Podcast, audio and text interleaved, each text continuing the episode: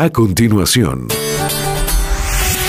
Propósito corporativo, desarrollo sostenible, confianza y reputación.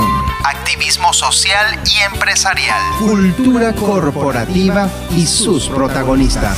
Entre Empresarios, la plataforma que nos une. Conducido por Junior Almenar. Donde quieras y cuando quieras. Economía naranja. Una oportunidad infinita. Mi nombre es Javier Martínez, soy director de Hexalatam y CEO del Hub Exportador y me encuentran en Instagram en arroba yo soy Javier Martínez. Me pediste para hoy que habláramos sobre la economía naranja. Y tengo que empezar diciendo que este es un término acuñado por el BID para referirse a la también llamada oportunidad naranja, como un motor de desarrollo en América Latina con una oportunidad que podría darle empleo a 170 millones de personas en la región. Y es sin duda la beta por explotar de mayor potencial de crecimiento en nuestros países. La oportunidad está enmarcada en la llamada economía creativa, con sus diferentes definiciones, tales como la economía protegida por derecho de autor, la economía de contenidos o cultural, llamadas así por la Organización Mundial de Propiedad Intelectual, la Conferencia de Naciones Unidas para el Comercio y el Desarrollo, el Departamento de Deportes, Cultura y Medios del Reino Unido y la Comisión Económica para América Latina y el Caribe, CEPAL, quienes evalúan de manera separada el desarrollo de las industrias relacionadas en este sector y sus diversas cadenas de valor. Aunque se mantienen tendencias diferentes y nada estandarizadas en la forma de interpretar estas industrias, y a la economía que representa, se pueden identificar tres coincidencias en todas las perspectivas, siendo entonces que esta economía considera la creatividad, las artes y la cultura como materia prima, que tienen relación con los derechos de propiedad intelectual, en especial los derechos de autor, y que tienen una función directa en una cadena de valor creativa.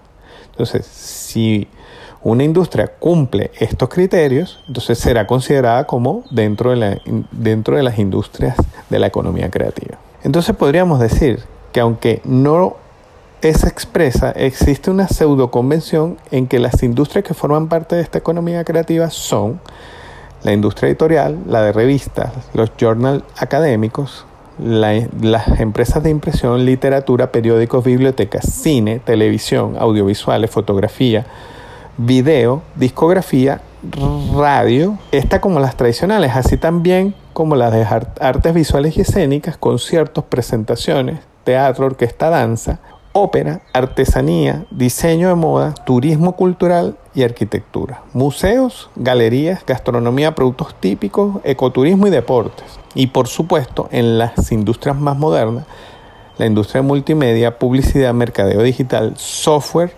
y de soportes de medios electrónicos. Lo relevante de esta industria es que si evaluamos actualmente su dimensión, tendríamos que hablar de una economía que exportó más de, de 800 mil millones de dólares para 2018. Esto la convierte en el quinto grupo más relevante de exportación luego de la industria de los combustibles, la de los equipos eléctricos, maquinarias y vehículos. Actualmente se estima que la industria creativa inyecta a la economía mundial un valor que es 230% las cifras de las exportaciones de petróleo de todos los países del mundo y que crecen casi al doble de las industrias tradicionales y que representan 2.5 veces el gasto militar mundial y si fuese en un país la economía creativa sería 1.6 veces más grande que Alemania.